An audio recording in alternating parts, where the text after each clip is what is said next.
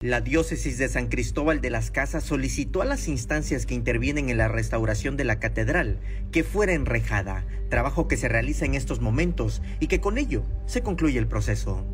En redes sociales se compartieron fotografías donde existen opiniones divididas. Por una parte, quienes sugieren que la estética del monumento histórico, que data de 1528, se verá afectada. Hay quienes observan que servirá para que ambulantes y manifestantes lo utilicen para sus fines, y otro tanto lamentó que se tenga que llegar a este grado para evitar ser vandalizada. De acuerdo con información de la Secretaría de Obras Públicas, la intervención de la catedral se dio derivado de las afectaciones por el terremoto de 2017. Una parte la ejecuta el Instituto Nacional de Antropología e Historia, el en cubierta de la Capilla de Guadalupe, coro, iluminación eléctrica y pintura, y otra, la dependencia para intervenir la cubierta y los retablos. La conclusión será la colocación de esta barda perimetral que se hace con recursos de la Secretaría de Obras Públicas a solicitud de la diócesis.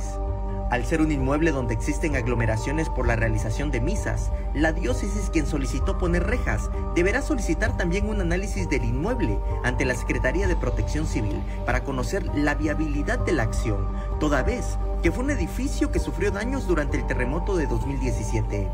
Asimismo, el artículo 39 de la Ley de Protección Civil de Chiapas refiere que cuando se realizan eventos, en este caso liturgias, se debe presentar un programa específico de protección civil.